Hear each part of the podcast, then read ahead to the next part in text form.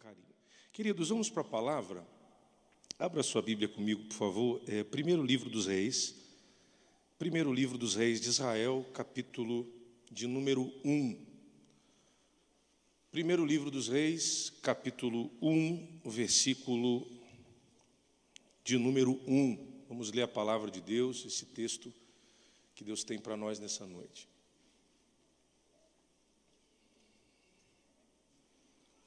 Primeiro livro dos Reis, capítulo 1, versículo 1 também. Você que assiste em casa, que Deus te abençoe, que essa palavra possa falar com você e que, na mesma intensidade que nós que estamos aqui presencialmente no templo, você aí na sua casa possa sentir também o mover, o agir de Deus na sua vida e na sua família. Que você não apenas assista essa live, essa transmissão, mas que você cultue de onde você estiver junto conosco. É, nós não podemos estar todos reunidos como a gente gosta, mas a gente está unido no mesmo propósito. Eu tenho certeza que Deus vai derramar algo sobre nós aqui. Sendo, pois, o rei Davi já velho e entrado de dias, cobriram-no de vestes porém não aquecia. Então disseram-lhe os seus servos: Busquem para o rei, nosso senhor, uma moça virgem, que esteja perante o rei, e tenha cuidado dele, e durma no seu seio, para que o rei, nosso senhor, aqueça.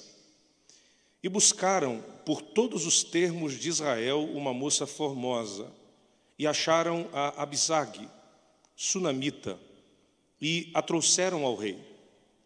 Versículo 4: E era a moça sobremaneira formosa, e tinha cuidado do rei, e o servia. Porém, o rei não a conheceu. Eu repito a leitura do versículo 4 que vai nos ajudar bastante. E era a moça sobremaneira formosa e tinha cuidado do rei e o servia. Porém, o rei não a conheceu. Senhor, eu te dou graças por esse texto, por essa palavra, e eu te peço, Senhor, que fale conosco. Nós precisamos muito ouvir a tua voz. O Senhor sabe melhor do que nós mesmos aquilo que nós precisamos ouvir. Fala com a tua igreja, fala com o teu povo, que sejamos confrontados que sejamos edificados, que sejamos alinhados à tua vontade, à tua palavra, aos teus princípios, e que possamos sair desse culto, que possamos sair desse encontro mais crentes, mais fortalecidos, mais renovados, mais alinhados ao teu querer. Que o teu nome seja glorificado em tudo o que vai ser dito, ministrado, verbalizado, porque tu sabes que de mim mesmo eu não sou, não posso, eu não tenho, mas eu estou aqui pelos méritos do Calvário em Jesus. Te peço, Senhor, fala com a tua igreja, me dá a tua graça e que essa palavra seja clara para que todos possam entender, seja compreensível do maior ao menor e que nós possamos ser ministrados por ela totalmente. Nós damos legalidade para que o Senhor trabalhe em todas as áreas necessárias a serem trabalhadas. Em nome de Jesus, quem crê e concorda diz amém. Obrigado, pode se sentar, por favor.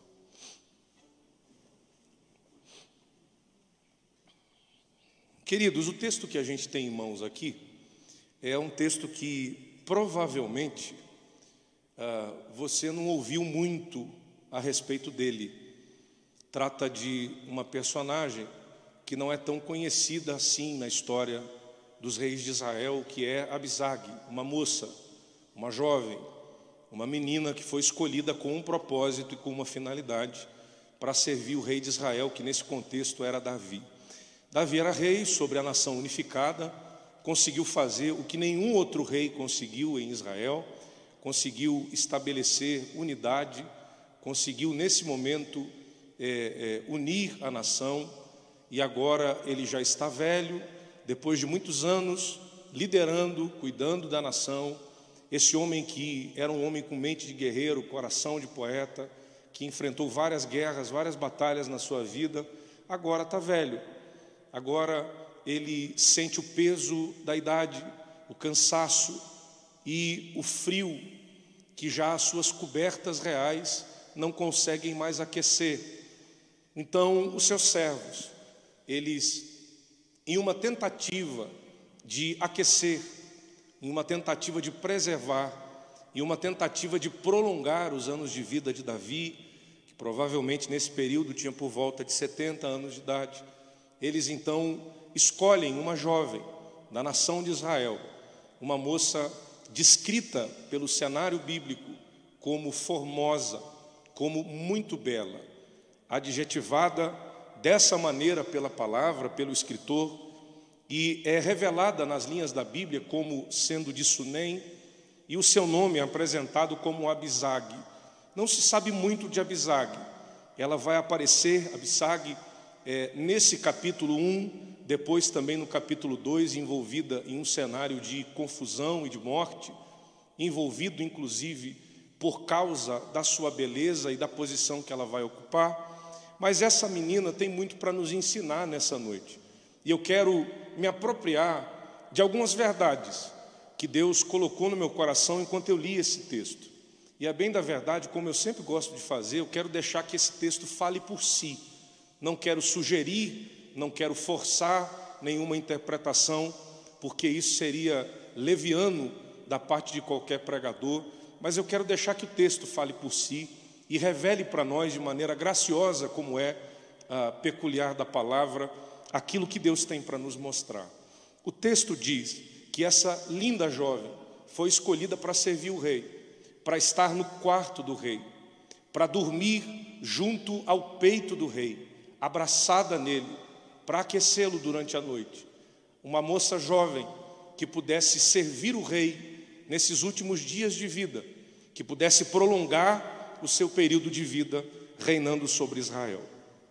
Ela é bela, ela está perto e ela serve. Eu vou repetir é, essas é, três revelações.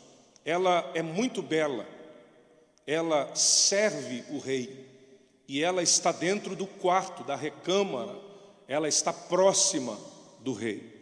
Só que o capítulo 1, versículo 4, mesmo apresentando todas essas características que endossam o cenário, que engordam o contexto, que mostram tudo o que ela é e o que ela está fazendo, o texto termina dizendo que, mesmo sendo tão bela, mesmo estando tão perto, mesmo servindo com tanto esmero, o rei não a conheceu. É interessante, no mínimo interessante, que o rei Davi, um grande homem, um homem valente, um homem forte, um homem que durante a vida teve problemas, inclusive por causa de uma mulher que não era dele, pegando para si a mulher de um dos seus servos e cometendo um pecado abominável diante de Deus pagando depois o preço por isso. Davi, um cara que era conhecido, a sua fama de ser um grande homem, um conquistador, e que durante a sua história, inclusive, enfrentou um grande problema por causa dessa fama de conquistador. Um belo dia, quando o povo estava na guerra e ele fica no palácio e olha para Betseba se banhando, deseja uma mulher que não era dele, deseja alguém que não era dele, e ele cria um cenário de morte para se apropriar de alguém que não é seu, para tomar para si algo que não lhe pertencia. E esse cenário de morte que ele cria para Urias é um cenário que depois se volta contra ele mesmo e contra a sua própria casa. E a gente vê de maneira muito clara a lei da semeadura atuando na vida do rei Davi. Ele era o homem segundo o coração de Deus? Era. Ele foi um homem com grandes êxitos e vitórias, foi ele foi o escritor e compositor de salmos, tocador de harpa, um servo de Deus. Sim, tudo isso ele fez. Foi cheio do Espírito Santo, foi fez proezas, venceu Golias, venceu os filisteus, inúmeras guerras e batalhas. Sim, Deus esteve com ele, esteve. Mas o fato de ele ter vivido tudo isso, passado por tudo isso, produzido tudo isso, não muda o fato de que ele era um homem e de que como homem ele era falho e de que, como um homem falho, ele pecou contra o seu Deus. e exatamente um pecado sexual, um pecado voltado ao sexo oposto. Agora, no final de sua vida, ele já não é mais o jovem Davi, ele já não é mais o guerreiro Davi, aquele menino com coração de poeta, aquele cara que era habilidoso e manejava bem a funda, a espada, que era um habilidoso homem de guerra. Agora ele é um senhor, um rei, um homem de idade. Ele não tem mais a mesma força, ele não tem mais o mesmo vigor. E o texto revela isso. Quando a idade chega, o tempo chega, nem mais reter o próprio calor ele consegue. E essa jovem vai ser trazida para Davi para fazer exatamente uma função que ele mesmo poderia fazer se estivesse saudável. Ela vem para aquecê-lo, ela vem para servi-lo, ela vem para estar perto de Davi. E ela vem com todas essas características, ela vem com esse propósito e essa finalidade. E além de tudo isso, o texto diz que ela era muito formosa. Eu vou ser fiel ao que o texto diz, eu estou trabalhando com a revista e corrigida. Ela era sobremaneira formosa. Vamos combinar. Se a Bíblia está dizendo que ela é muito bonita, essa mulher devia ser muito, mas muito bela. Agora, mesmo sendo tão linda, tão bela, tão formosa, mesmo sendo serva, mesmo estando perto, mesmo estando junto, eu vou pegar pesado, mesmo dormindo na mesma cama, mesmo abraçada ao rei na hora do sono para aquecê-lo. O relato diz no versículo 4: O rei, porém, não a conheceu. Esse conhecer, o verbo conhecer, a etimologia desse verbo no original, vai trazer exatamente o sentido de intimidade, o sentido mais íntimo da expressão. O rei não a conheceu. É uma expressão que revela que, mesmo estando tão perto, mesmo dormindo junto, mesmo na mesma cama esquentando o rei nas noites frias, na sua velhice, ele não teve intimidade com ela. Ela não teve intimidade com ele. Eu quero pensar com vocês nessa noite exatamente sobre essa palavra, intimidade. Nós estamos vivendo em um tempo em que nunca foi tão necessário viver uma vida de intimidade com o rei, em que nunca foi tão importante viver uma vida próxima, íntima do rei. Nunca foi tão decisivo na vida de uma geração ser íntimo do rei. E eu preciso que você entenda algumas verdades que Absag nos ensina nessa noite. Primeira delas, proximidade não é sinônimo de intimidade. Ficou difícil de dar glória, eu até entendo, mas vamos seguir.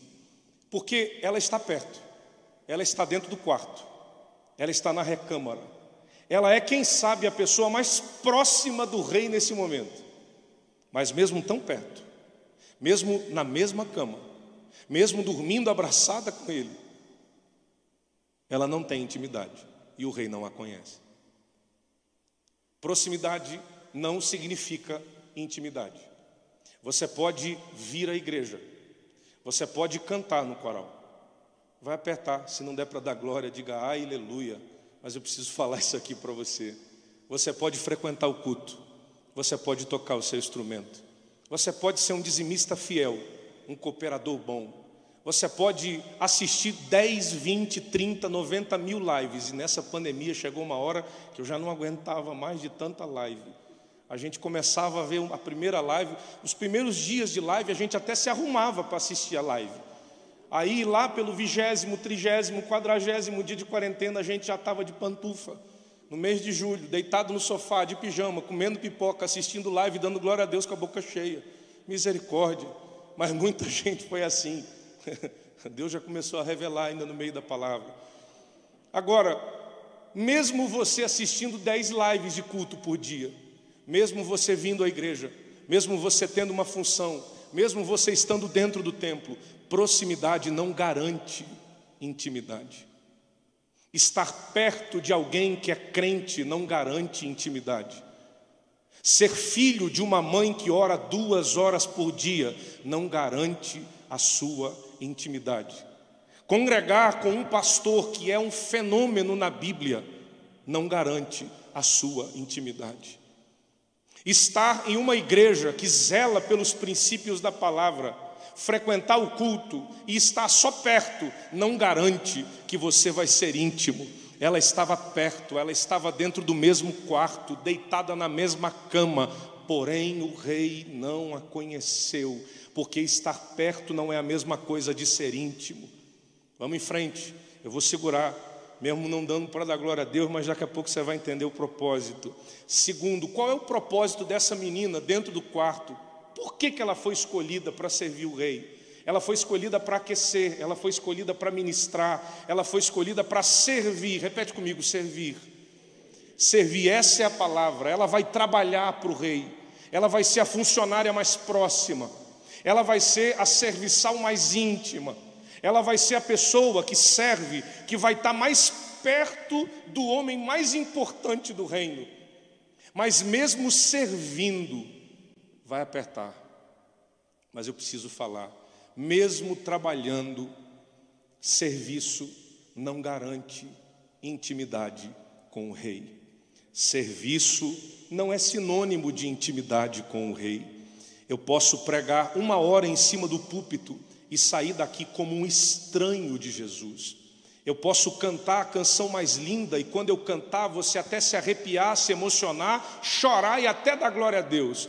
Mas aquele que está cantando pode ser um desconhecido completo da presença e da intimidade com o Rei.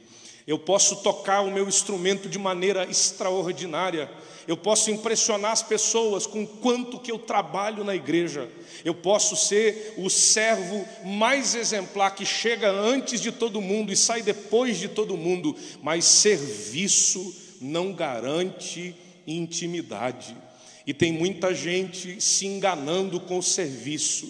Eu prego muito, eu canto bastante, eu não falto culto, eu vou à igreja, eu sou cooperador, eu canto no coral, eu toco na orquestra, participo, eu faço uma atividade na igreja, eu desenvolvo, eu sirvo muito, mas servir não é sinônimo de intimidade.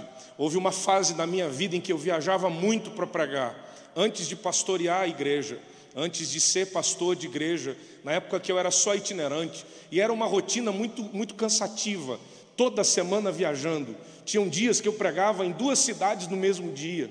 A minha vida era hotel, aeroporto, culto. E às vezes eu chegava no hotel, eu estava tão cansado que eu só largava as malas, tomava um banho e ia para a cama. Acordava e ia pregar. Saía do culto, comia e ia para o aeroporto. Ia para outra cidade e repetia tudo a mesma coisa. E eu estava numa rotina de pregação tão estressante, cansativa, correndo, pregando em tanto lugar e tanta igreja. E um dia eu estava num hotel, me preparando para pregar o quinto sermão daquela semana e ainda não era o fim de semana. Eu estava me arrumando para ir para o culto, colocando a gravata. Na época eu ainda tinha cabelo, estava me olhando no espelho, arrumando o cabelo. Graças a Deus não perco mais tempo com isso. Tem males que vêm para bem também, né? Nem tudo é ruim, também sempre tem um lado bom da coisa. É, é como você olhar para um copo e dizer é meio cheio, o outro está dizendo é meio vazio. Depende da maneira que você olha. Todo, tudo que você vive sempre vai ter um lado bom. Pelo menos é assim que eu espero que seja. E eu me olhando no espelho, me arrumando, indo para o culto, quinto culto da semana que eu estava indo para pregar, servir a igreja, fazer o que eu mais amo fazer, que é ministrar a palavra, que é falar de Deus, que é falar da Bíblia, que é compartilhar a Bíblia Sagrada com as igrejas, com os irmãos. Estava indo fazer o que eu fui chamado para fazer, o que eu fui vocacionado para fazer, o que eu me preparei, inclusive, para fazer, o que eu estudei desde criança para fazer e eu ouvi a voz do Espírito Santo que entrou no meu quarto, no meio da arrumação, e Deus disse: Estou com saudades. Aí eu disse: Eu acho que é engano. O hotel é grande, tem um monte de quarto. Espírito Santo, eu acho que o senhor entrou no quarto errado para ter a conversa errada, na hora errada, com a pessoa errada. O senhor tem certeza que essa conversa, esse papo que o senhor puxou, essa conversa aí era nesse quarto aqui? Porque essa conversa está parecendo que é conversa para um desviado. Quem sabe o senhor não, não, veio puxar esse assunto no quarto? Ele disse: Estou com saudade. Eu disse: Como assim com saudade? Eu estou indo para o quinto culto, estou indo pregar na quinta igreja. Eu já ganhei quantas almas essa semana? O senhor sabe quantas pessoas aceitaram Jesus essa semana?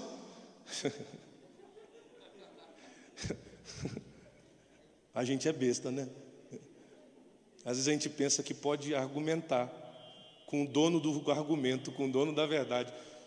Aí eu disse, o senhor sabe quantos foram batizados com o Espírito Santo na última semana? Ele disse, estou com saudade de você. Estou com saudade de nós. Estou com saudade do que a gente faz tempo que não vive. Parece um poeta contemporâneo que é jogador de futebol às vezes. saudade do que a gente nunca viveu. O Espírito Santo entrou no meu quarto e disse: Estou com saudades daquelas vezes que você dobrava o joelho para orar, não porque ia pregar de noite, mas só porque queria conversar comigo.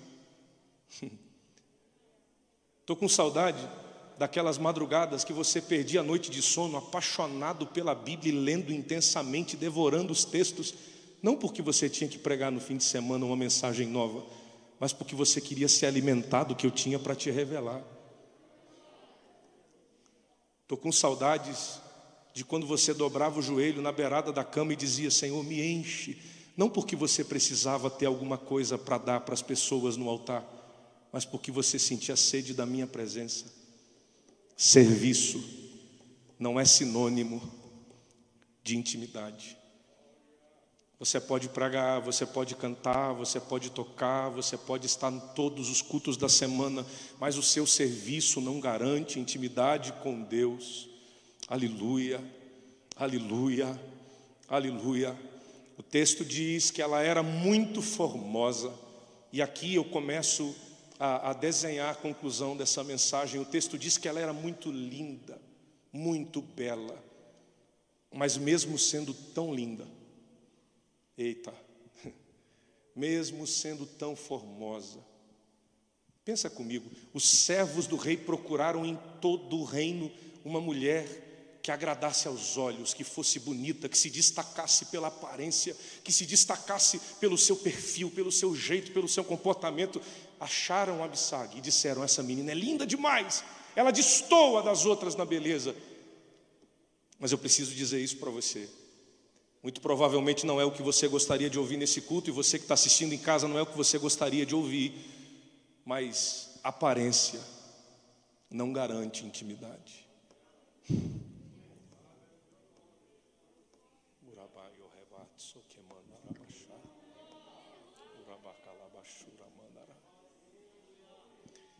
Aparência não é sinônimo de intimidade.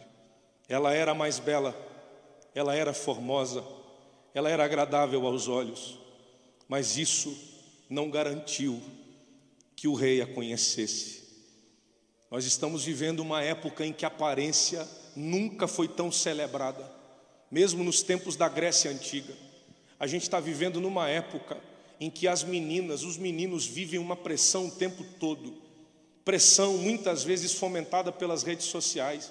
Você abre o Instagram, é, é só menino bonito, é só menina bonita. Aquele rapaz com, com 39 gominhos na barriga e você só tem um, um inteiro assim. A menina abre o Instagram, tá lá aquela moça perfeita que acabou de fazer harmonização facial e colocar 8 litros de botox na boca com aquela boca da Angelina Jolie do Paraguai e você diz como eu sou feia. E falei, desculpa aí, como eu sou horrível. Eu queria ter a boca dela.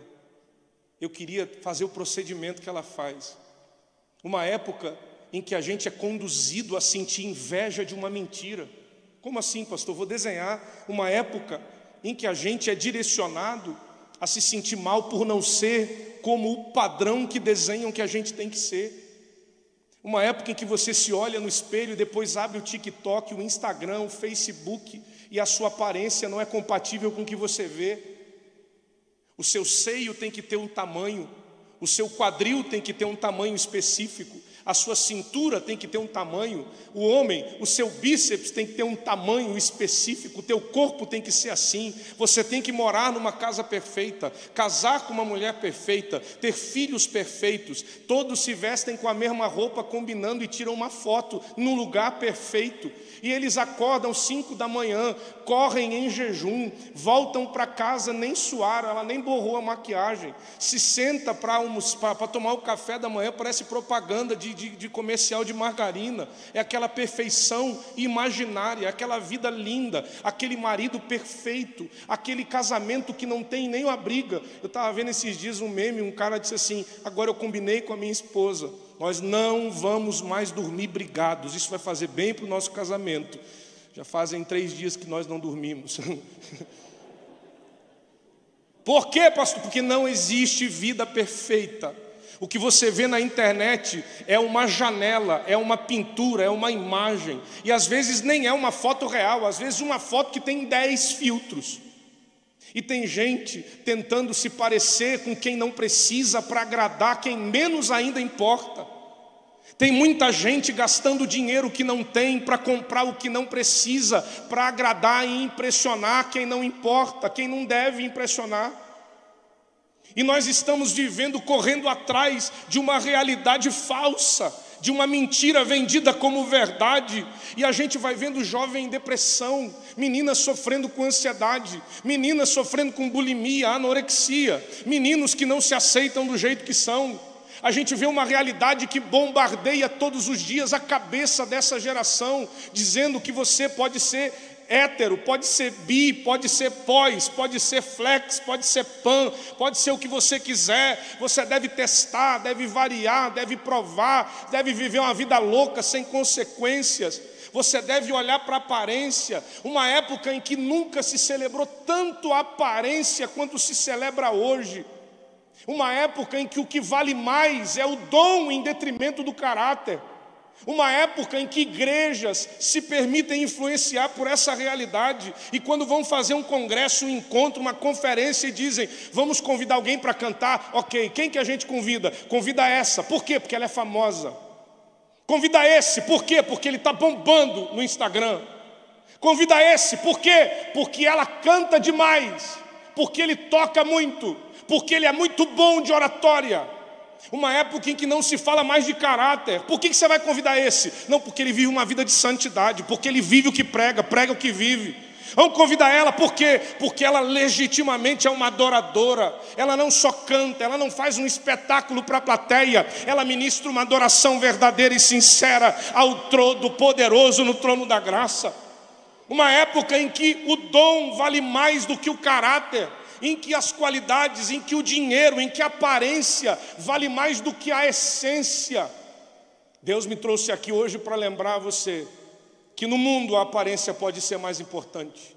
No mundo o que você mostra ser pode ser mais importante. No mundo de ostentação, no mundo do velho da lancha, falei, fiquei mais leve. No mundo em que as pessoas ostentam uma realidade estranha, falsa, uma vida mentirosa, no mundo fake de notícias falsas, de mentiras e ilusões, a aparência fala mais alto.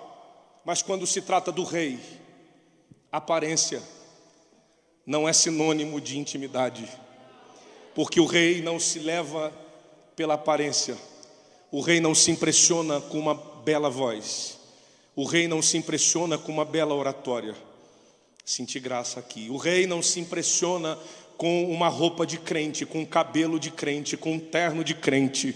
O rei não se impressiona com a aparência, porque vamos combinar, tem muito sepulcro calhado, bonito por fora, mas horrível por dentro.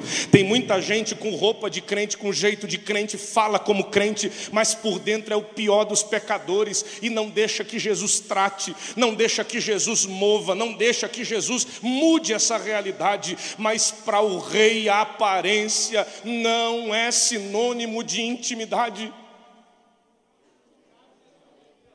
Pastor, eu entendo que eu preciso de uma vida de intimidade com Deus. Eu entendo que eu preciso de um relacionamento pessoal com Deus. Mas como eu faço? O que eu faço? De que jeito eu faço? A Bíblia diz que dois discípulos, depois da ressurreição, eles não sabiam, não, não tinham ainda prova, caminhavam pelo caminho de Emaús. De repente alguém aparece do lado e começa a caminhar junto com eles, começa a conversar com eles, pergunta o que está acontecendo, o que está pegando, e eles dizem: O senhor não sabe? O senhor é estrangeiro aqui na terra, nosso mestre, poderoso em obras, o nosso líder. Ele era um grande profeta entre nós, fazia grandes coisas, foi morto. E agora, algumas mulheres foram no sepulcro Isso aqui já é domingo à tarde, de noitinha. E elas não encontraram o nosso mestre. Levaram o corpo dele. Alguém está dizendo que ele ressuscitou, mas a gente não sabe dizer o que aconteceu. De repente, Jesus, que até então não havia se revelado para eles, e o texto revela em Lucas capítulo 24, que parece que os olhos deles estão fechados para que não entendam quem é aquele que fala com eles, que caminha com eles. Jesus vai ensinando a palavra para eles, vai falando desde Moisés até os momentos odiernos naquele contexto. E aí Jesus vai falando, vai apresentando as escrituras, vai falando da palavra, e a conversa vai ficando boa. E quando eles chegam no seu destino, vão entrar em casa, Jesus faz que vai continuar a viagem, eles dizem: não vai, fica, já é tarde, passa a noite aqui, fica conosco.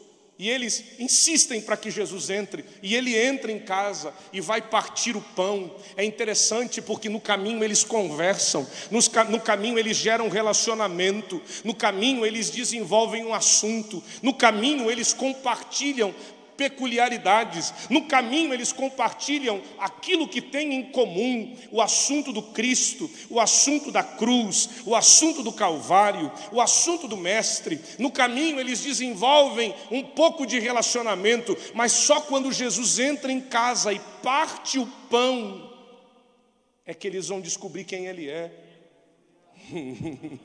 Alguém está entendendo aonde vai dar? Só quando o mestre entra em casa e parte o pão, que eles vão dizer: é ele, é, o, é ele sim. Aí o texto revela que quando ele parte o pão, ele desaparece. Aí um olha para o outro e diz: O meu coração ardia, e o teu, o meu queimava. E o teu, o meu coração ardia, e o teu, o meu coração queimava. E o teu, o meu ardia. Quando que ardia? Quando ele falava da palavra. Oh, glória.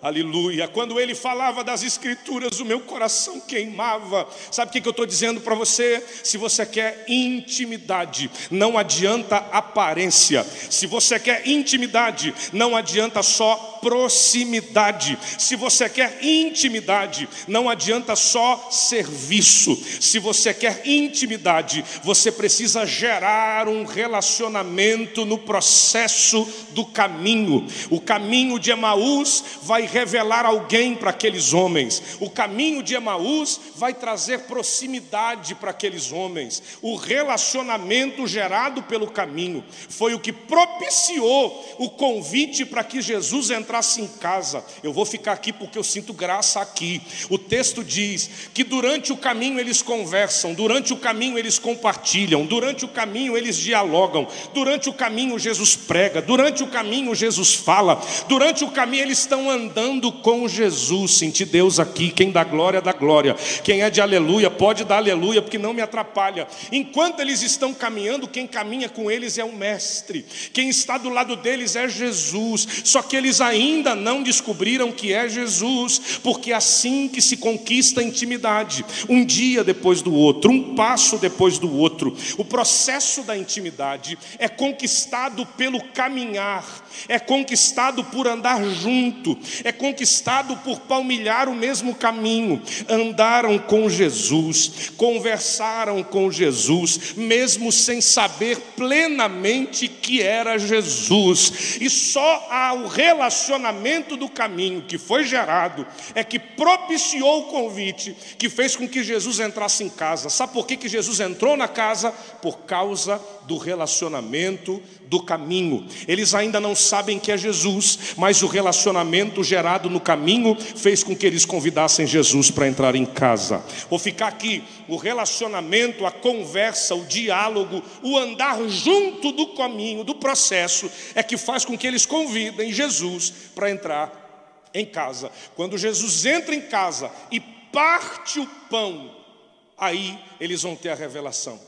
Aí eles vão descobrir quem é Jesus. Abra sua Bíblia comigo, Lucas capítulo 24. Eu gosto de palavra. Vamos fazer de conta que é culto de terça-feira, culto de ensino, culto de doutrina, de ensinamento bíblico. Agora, olha aí o texto, capítulo 24 de Lucas, o versículo de número 29. Diz assim: E eles o constrangeram, dizendo: Fica conosco, porque já é tarde e já declinou o dia e entrou para ficar com eles. E aconteceu que, estando com eles à mesa, mesa é lugar de comunhão, mesa é lugar de intimidade, tomando o pão, o abençoou, partiu-o e lhe deu, e abriram-se-lhe os olhos. Então os olhos deles foram abertos e o conheceram, e ele desapareceu.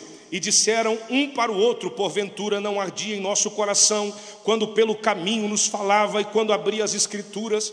Agora, olha para mim, o texto que a gente leu aqui, para corroborar o que a gente leu no início, lá em 1 Reis, no capítulo 1, mostra que quando Jesus entra em casa, ele só vai entrar, eles só convidam Jesus para entrar, eles só chamam Jesus para entrar. Eles só convidam, vou ficar aqui, Jesus para entrar por causa do relacionamento gerado no caminho. Intimidade não vem de aparência, intimidade não vem de serviço, intimidade não vem de proximidade, intimidade vem de relacionamento que é gerado no caminho, conversa, caminhar junto, estar lado a lado, andar na mesma direção. Só que quando Jesus entra, ele vai partir o pão. No caminho eles encontram, no caminho eles conversam, no caminho eles estão perto de Jesus, mas é só no partir do pão que Jesus se revela para eles. Agora, não dá para viver a experiência do partir do pão, se você não der glória com essa.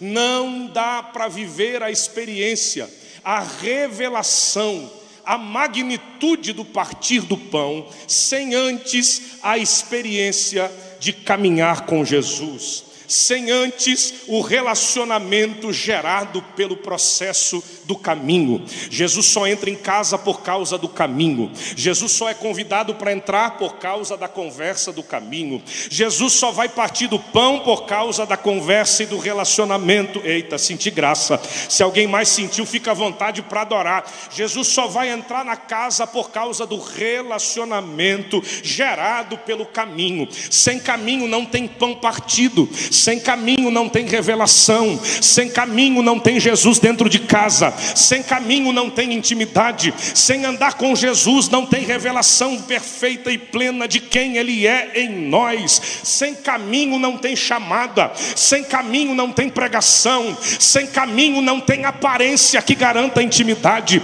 Sem relacionamento do caminho não tem serviço que garanta intimidade. Sem relacionamento gerado pelo caminho não tem a beleza que garanta intimidade. Jesus só entra em casa por causa de um relacionamento, de uma conversa sincera, de um caminho que produziu relacionamento. E esse caminho vai gerar o convite. Esse convite vai trazer Jesus para dentro de casa. Dentro de casa, Jesus vai se assentar a mesa. Mesa é lugar de comunhão, mesa é lugar de intimidade. Mesa em um contexto, em uma cultura, em uma cosmovisão judaica, é o lugar da íntima comunhão, é o lugar da intimidade do pai com os filhos, dos filhos com os pais, da mãe com os filhos, da família celebrada, da comunhão celebrada. A mesa é o ponto máximo da comunhão. Por isso, todos os meses, quando a gente celebra a Santa Ceia do Senhor, toma o pão e participa do cálice, nós estamos revelando a expressão máxima da comunhão, a expressão máxima da unidade da igreja. Todas as vezes que participamos do pão, que partimos do pão, que celebramos junto à mesa, estamos anunciando a morte e ressurreição do Senhor Jesus até que ele venha. Quando Jesus entra em casa, ele só entra porque houve um relacionamento produzido lá no caminho, que é a intimidade caminho, que a intimidade conversa, que a intimidade ande com Ele. Caminho, eu estou falando para você que você não vai ter intimidade com Deus andando com Ele só uma vez por semana. Você não vai ter intimidade com Ele sentindo um arrepio só quando tem congresso. Não vai ter intimidade só quando vem pregador de fora e te chama para frente para pular. Não vai ter intimidade só quando alguém fala uma meia dúzia de frases de efeito sem Bíblia, sem conteúdo e sem profundidade. Não vai ter intimidade só com aparência, só com roupa de crente, com cabelo de crente, com jeito de crente, falando como crente, não garante intimidade, não garante intimidade servir, tocar, cantar, pregar. Agora, se você quer intimidade com Deus, é preciso andar com Ele na segunda, é preciso andar com Ele na terça, é preciso caminhar com Ele na quarta, é preciso andar pelo caminho com Jesus, porque o caminho gera relacionamento com Jesus. Estou sentindo Deus aqui. Você caminha com Ele na segunda, você fala com Ele na terça, você ora na quarta, você faz um jejum na quinta, você está lendo a Bíblia regularmente na quinta, na sexta, no sábado, você busca presença, você vem na oração, não é um relacionamento semanal, quinzenal, mensal, é um relacionamento diário.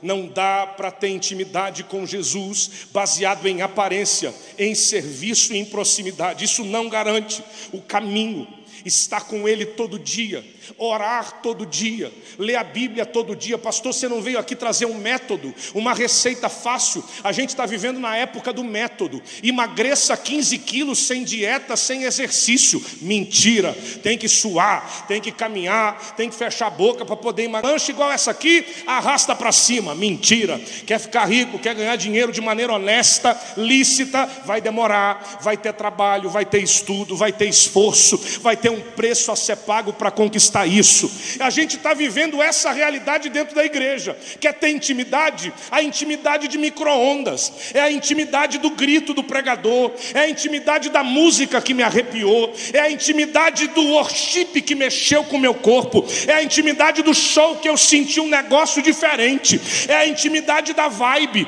é a intimidade do momento. Deus está dizendo: estou cansado dessa conversa fiada, eu quero caminho, eu quero relacionamento, eu quero que você ande comigo todo dia.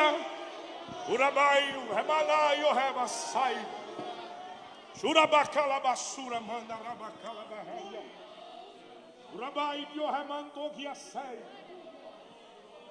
Não dá para conquistar intimidade com um método milagroso. Não dá para eu chegar aqui e dizer um, dois, três, seja íntimo, não. Intimidade se conquista no processo do caminho. É um passo de cada vez. Um dia você dobra o joelho e não consegue orar dez minutos, fica olhando a cutícula da unha que tem que cortar.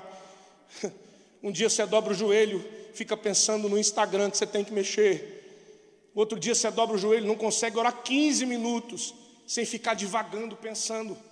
Outro dia você vai orar, está com tanto sono que começa a abençoar o diabo. Esses dias eu estava orando do lado de um menino, uma menina, né? Sabe aquela menina tão boazinha de coração, tão querida, a menina tão crente, tão amada. Ela era tão querida que ela estava orando e dizendo: Jesus, perdoa o diabo. Dá uma chance para ele, Jesus. Coitadinho, eu disse sangue de Jesus, minha filha, para de orar isso. Um dia você está dobrando o joelho para orar com sono, não consegue, está cansado. Está orando dizendo: Jesus, eu te abençoo. Senhor, eu te dou vitória. Está com sono, não sabe o que orar, não tem o que dizer. Mas aí você não desiste, você persiste, orai sem cessar. E aí no outro dia você ora 12, no outro dia você ora 7, porque estava mais cansado ainda. No outro dia você vai orar, o céu está de bronze, parece que não sente nada, porque é assim. Não é dobrar o joelho e clicar no botão enter, não é ligar o Wi-Fi e conexão banda larga na mesma hora, não, é processo. Com Deus não é igual com o seu celular, que vaso. Com Deus não é igual no micro-ondas que você coloca o leite para esquentar um minuto e fica olhando 59, 58, 57, 56, misericórdia. Quando falta 10 segundos eu tiro, desligo, cancelo, porque eu não aguento esperar até um minuto. Não sei você. Com Deus não é igual áudio de WhatsApp, irmão, pelo amor de Deus, escreve, não manda áudio. Tem os irmãos que mandam áudio de dois minutos, três minutos, misericórdia. Então liga de uma vez para conversar. Com Deus não é só clicar no botão e dizer assim, recebe, pronto, enviar. Não. Com Deus não é clicar no botão e compartilhar localização em tempo real, igual a namorada ciumenta faz. Onde é que você está? Estou aqui. Prova, manda localização. Não, não basta, tira uma foto aí. Onde é que você está? Estou na igreja. Que igreja? Assembleia de Deus de Curitiba, Congresso da Almadice. Prova. Aí ele manda a localização. Eu disse, não, manda uma foto com o pastor Gabi, senão não vou ter certeza. Ciumenta. Mas com Deus não é assim, com Deus não é no enviar, com Deus não é no já, com Deus não é assim no micro-ondas, com Deus não é clicar no enter e acabou, com Deus é processo. Um dia você vai orar, não vai sentir nada. No outro dia você vai orar, o céu vai estar pesado, fechado, não vai sentir arrepio, não vai sentir vontade de chorar. Mas depois de uma semana, depois de um mês, por aí, o negócio começa a ficar gostoso, a presença começa a se manifestar, a intimidade começa a chegar, aleluia.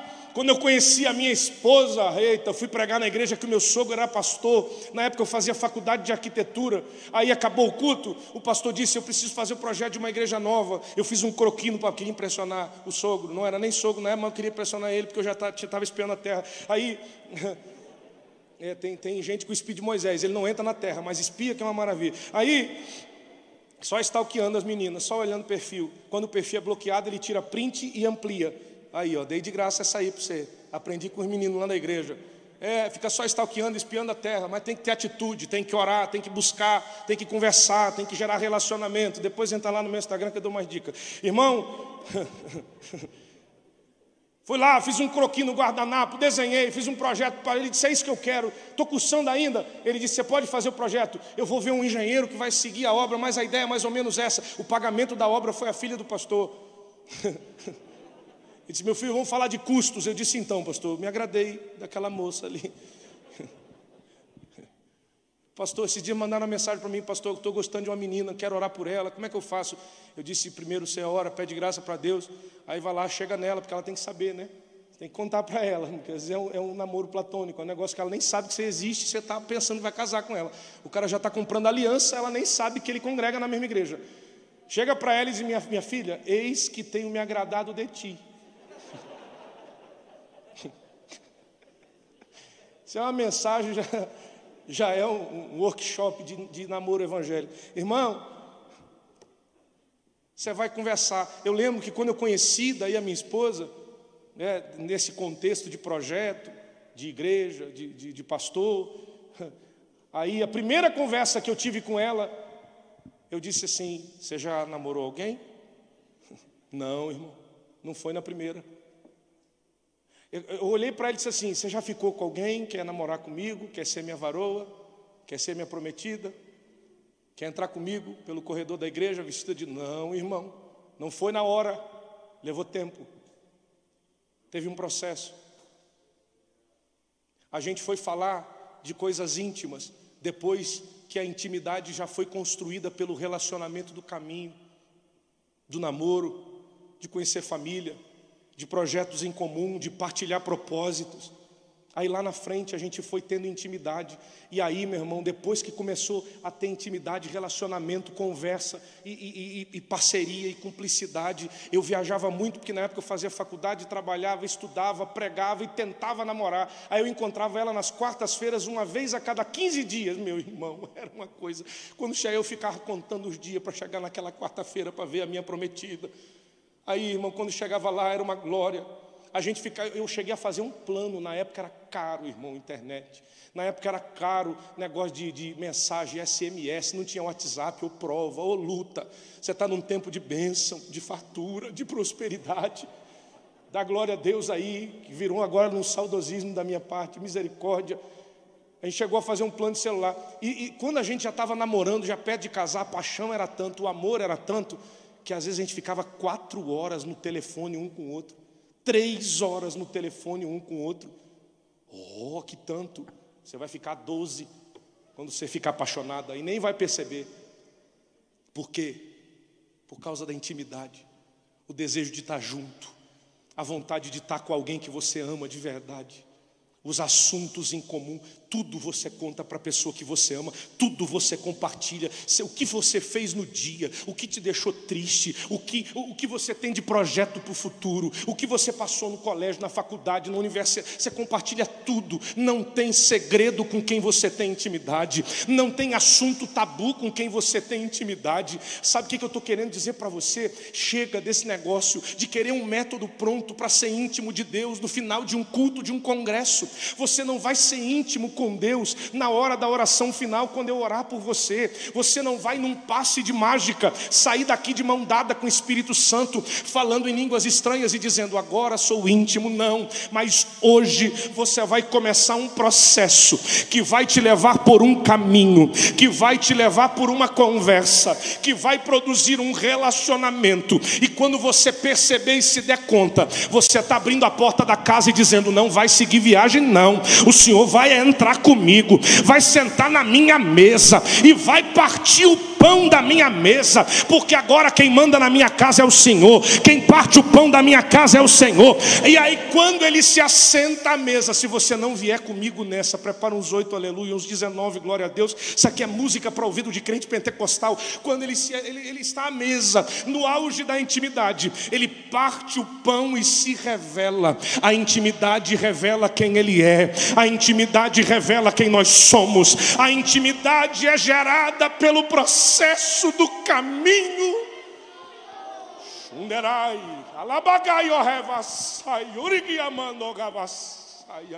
Eu estou sentindo graça. Eu estou sentindo graça de Deus. Não dá para experimentar a relação do partir do pão sem antes desenvolver o relacionamento que é gerado no caminho. Tem muita gente que quer pular direto para o partir do pão. Jesus, beleza, entra em casa, parte o pão, revela quem tu é. Eu quero saber o que, que vai acontecer daqui 15 anos na minha vida. Eu vou ser pastor? Sim ou não? Vou ser presidente? Sim ou não? Eu vou, eu vou ganhar muito dinheiro? Sim ou não? Vou casar com quem? Fala, revela tudo para mim, eu quero saber. Relacionamento com Deus não é bola de cristal, é caminho. A gente sofre porque a gente foi criado por esse imediatismo, pensando que Deus é obrigado a entregar todas as informações na hora que a gente quer, e geralmente no início da conversa. No início da conversa, eles nem sabem quem Ele é de verdade. Eles só vão ter a revelação de quem Ele é depois do partir do pão. Sabe por quê? Porque o coração ardia. Ardia quando Ele falava da palavra. Não dá para ter relacionamento, não dá para ter intimidade verdadeira, sem permitir que o coração queime pela palavra. Essa geração não será conhecida como uma geração rasa na Bíblia, uma geração que vai atrás de qualquer cabeção, que diz que Jesus, no lugar de Adão, ia pecar também, ia pecar a cabeça dele. Jesus é o segundo Adão, veio para consertar o que o primeiro Adão fez de errado. Aí o pai disse: Vou enviar o meu filho que vai perdoar os pecados da humanidade através do seu sacrifício perfeito na cruz. Jesus nasceu, viveu e morreu sem pecado. Que segundo que ia pecar no lugar de ia pecar coisa nenhuma. Não fala de uma geração que joga dois mil anos de teologia histórica no lixo, achando que teve uma revelação que João não teve, que Pedro não teve, que Paulo não teve. Uma geração que acha que é maior que Spurgeon, que é maior do que Billy Graham. Uma geração que acha que teve uma revelação mais poderosa do que a revelação de Moody. Uma geração que acha que teve uma revelação mais íntima do que a revelação de João em Pátimos.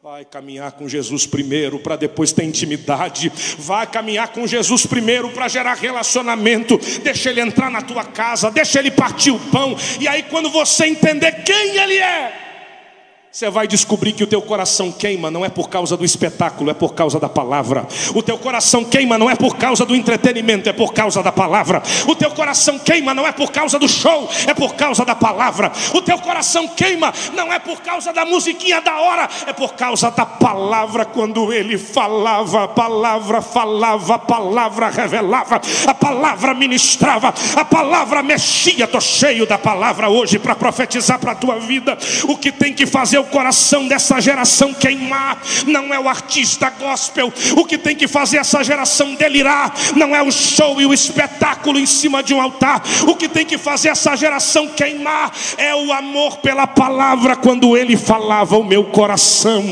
queimava. Queimava. Urabai o rei alabassúria. Churigiau é reprato, sorremandaraia. Eu vou terminar dizendo que Jesus, ao longo do seu ministério, conquistou milhares de seguidores. Nos seus aproximadamente três anos, três anos e meio de ministério, ele conquistou milhares de pessoas que o seguiam, as multidões o acompanhavam, as multidões andavam com ele, comiam das multiplicações, mas ele escolheu doze para serem discípulos, doze que ele escolheu para serem pessoas mais próximas. Mas do meio dos doze que eram discípulos que foram escolhidos por ele, ele olhou para três. Estou sentindo graça. Ele disse: Pedro, Tiago e João, vocês vêm comigo a um lugar onde os nove não podem ir. Quando ele vai para a transfiguração, não são todos os doze que vão junto, não são os doze que veem a glória não são os doze que vem Moisés, que vem Elias, que vem ele se transfigurando. É Pedro, Tiago e João. O Rabai. Tem três que são amigos. Mas tem um, um que é íntimo. O relato histórico diz que em alguns caminhos ele andava de mãos dadas com o mestre, parecendo um irmão mais novo ele deveria ter por volta de 20 anos de idade. E ele caminhava de mãos dadas com Jesus, olhando para o rosto do Mestre, ouvindo da boca de Jesus os ensinamentos sagrados do Pai. A história conta que ele reclinava a cabeça sobre o ombro de Jesus. Ele ouvia as batidas do coração de Jesus. Estou sentindo graça. A história diz que quando Jesus vai para o Calvário, no ponto máximo da revelação do amor, no ponto máximo da revelação da graça, porque a graça não é um passaporte para pecar deliberadamente sem medo das consequências. A graça é revestimento de Deus para obedecer. A graça é revestimento de Deus para vencer o pecado e não ser dominado por ele. Quando Jesus está lá na cruz, os discípulos negaram, se afastaram. Teve um dos doze que vendeu, que traiu, que negociou. Todos os outros, os outros dez, esse que vende e negociou, já está indo se matar. Os outros dez negam e fogem, até Pedro que disse: Vou contigo até o fim, não te deixo, não te largo. Até Pedro, que era amigo, negou. Mas quem vai estar com ele junto da cruz? Quem vai estar com Jesus? Leia João capítulo 19. Um discípulo apenas vai estar junto da cruz de Jesus na hora da crucificação. Sabe quem é esse cara? É o íntimo, é o mais próximo, é o que caminhava de mãos dadas, é o que ouvia as batidas do coração. João foi o único que permaneceu permaneceu com Jesus até o fim, porque durante a vida muita gente vai passar pela tua história, muita gente vai cruzar o teu caminho, muitas pessoas você até vai chamar de amigos, mas daqui a alguns anos eles vão mais nem fazer parte da tua lista de contatos no Instagram, no WhatsApp. Por quê, pastor? Porque fizeram parte de um período da tua história, fizeram parte de um tempo da sua vida e agora não fazem mais. Quem você é hoje não é mais compatível com aquela amizade daquele tempo, mas tem pessoas, são muito poucas, são raras, que elas vão acompanhar a gente durante uma vida.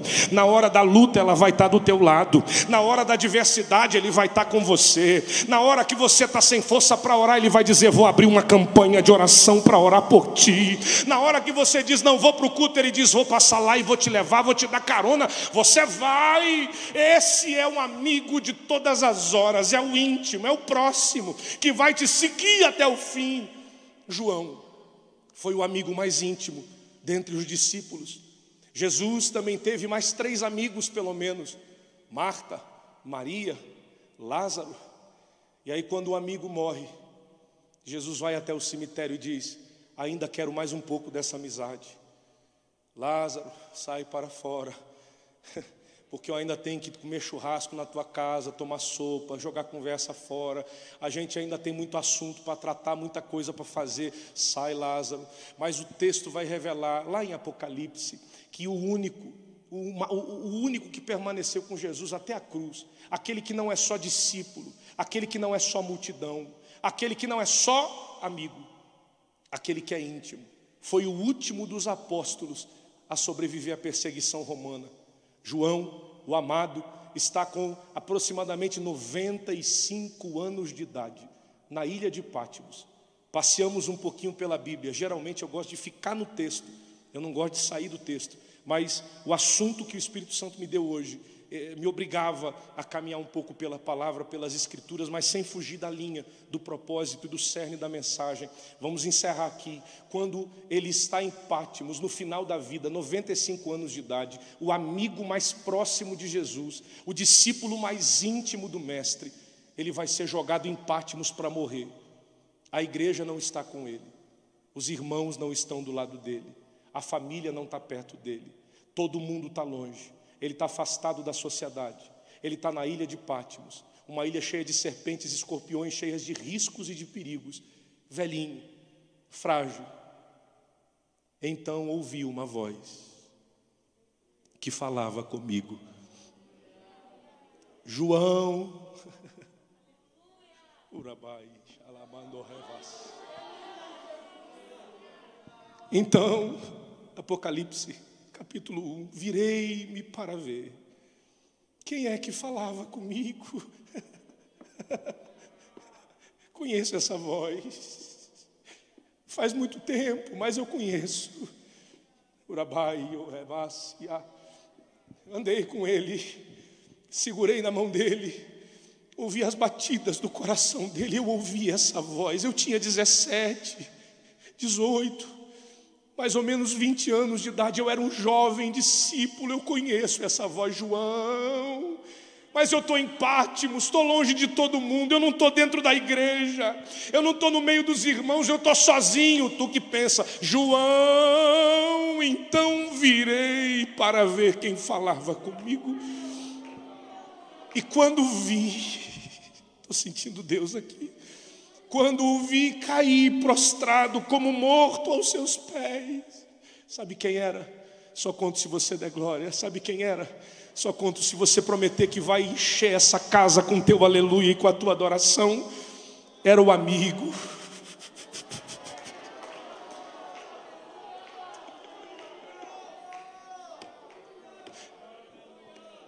Na hora mais difícil, era o amigo na circunstância mais improvável, quando não tinha mais ninguém que podia ajudar.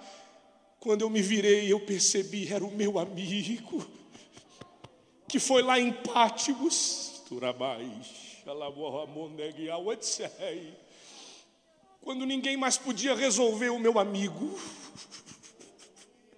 quando ninguém mais me entendia, o meu amigo. Quando alguém olhou para mim e disse: Não tem mais jeito, o meu amigo, o meu amigo foi lá. Sabe o que Deus está dizendo para você? Eu quero desenvolver com você uma amizade. Não quero mais que a gente seja estranho. Debate, algevácia. Eu não estou pregando, eu estou profetizando pela palavra. Sabe o que Deus está dizendo para você, o? Eu não quero só que o nosso relacionamento seja semestral, seja anual, de congresso em congresso, de retiro em retiro, de ceia em ceia. Eu quero ser seu amigo na segunda, eu quero ser seu amigo na terça, eu quero andar contigo na quarta, eu quero caminhar contigo na quinta, eu quero estar do teu lado, eu quero ser teu amigo. Rabai.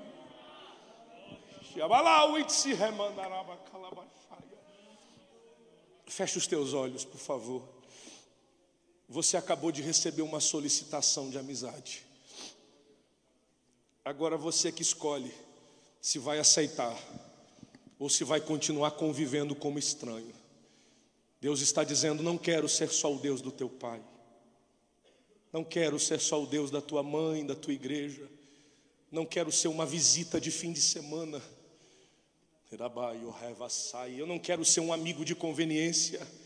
Eu não quero que você lembre de mim só quando tem festa, só quando vem pregador de fora. Eu quero ser teu amigo. Porque quando todo mundo te abandonar, sabe quem é que vai estar do teu lado? Quando todo mundo virar as costas, quando acabar o dinheiro, quando acabar a fama, quando acabar a grana, sabe quem é que vai permanecer contigo?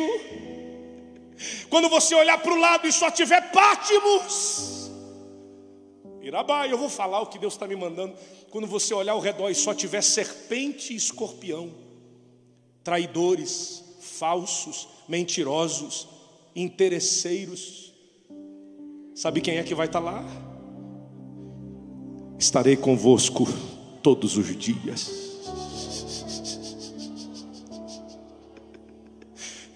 Todos os dias. Até o fim.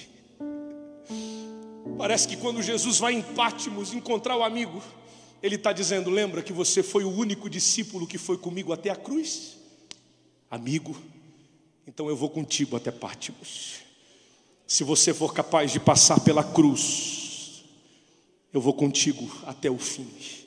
Pastor, mas e a grande tribulação? Eu vou contigo até o fim. Pastor, mas e o anticristo? Eu vou contigo até o fim.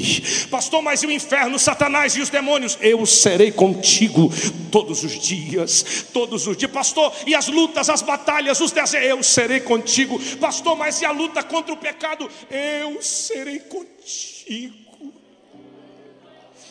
Está difícil vencer o pecado, está difícil vencer a pornografia, está difícil vencer a fornicação, está difícil se segurar sem fazer sexo antes do casamento, está difícil permanecer fiel em um mundo infiel, está difícil permanecer santo em um mundo corrupto, mas se Jesus for o teu amigo, se Jesus for o teu melhor amigo, vou ficar aqui, se Jesus for o teu melhor amigo,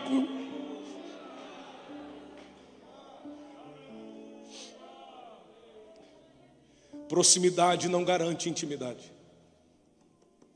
Serviço não garante intimidade. Aparência não garante intimidade. Mas olha o meu jeito, olha a minha roupa, olha a aparência não garante intimidade.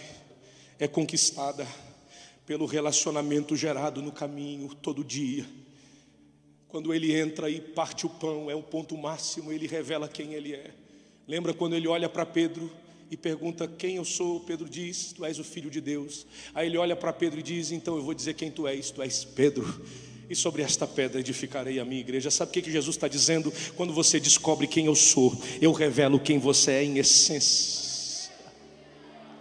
A pergunta filosófica mais profunda da existência humana: Quem sou eu? Sabe quem é você? Você só vai descobrir quem você é, qual o seu propósito legítimo, quando você entender quem Ele é.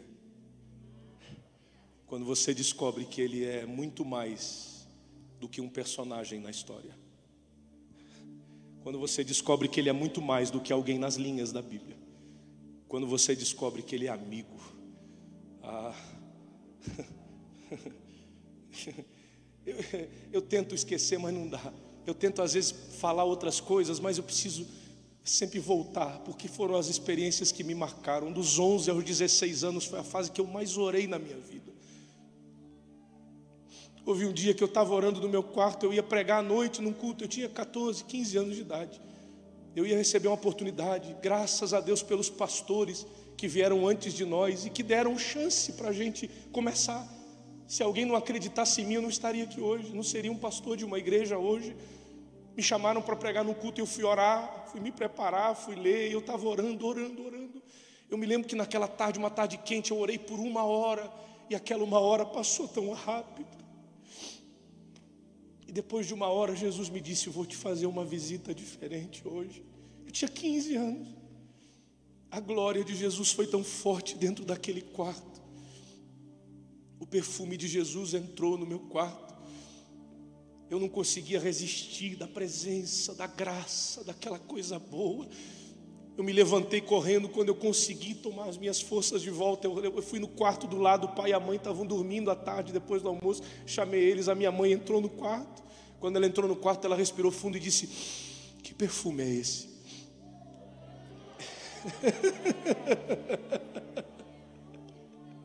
Eu não conseguia falar, eu só chorava. Ela respirou a segunda vez e disse: Jesus renovou a minha mãe com o Espírito Santo. O perfume de Jesus ficou mais de duas horas dentro do meu quarto. Eu era um jovem de 15 anos de idade, apaixonado pela palavra. Quando eu li a palavra, o meu coração queimava e eu dizia: Deus, será que um dia eu vou estar nos altares da igreja?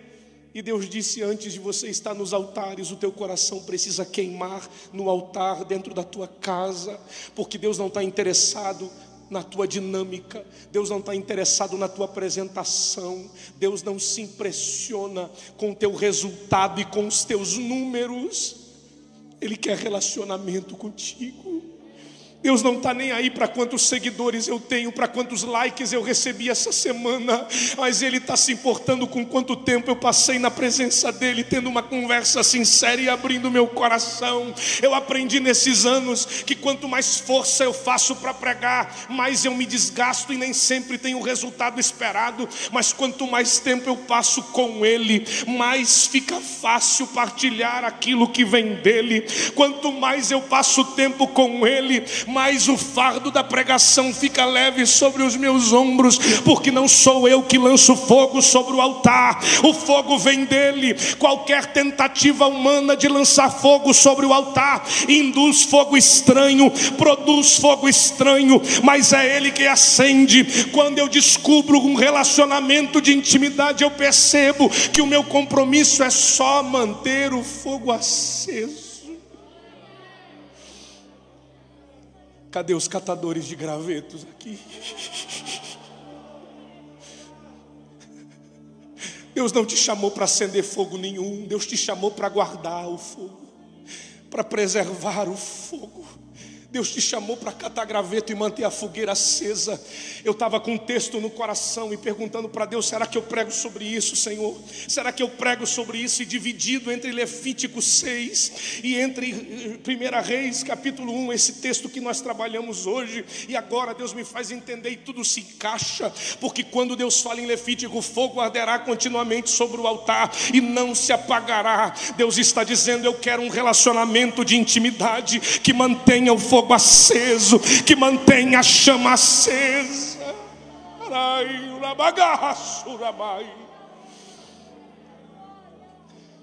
Não sou eu que ponho fogo na igreja.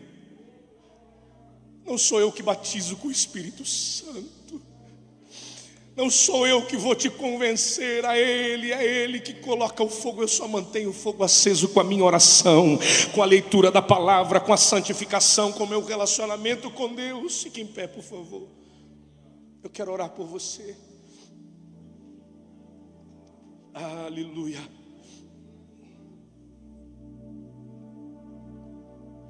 Aleluia. Vem me visitar hoje aqui. Quero conhecer mais de ti. Espírito vem, Espírito vem, Espírito Santo. Eu quero viver algo novo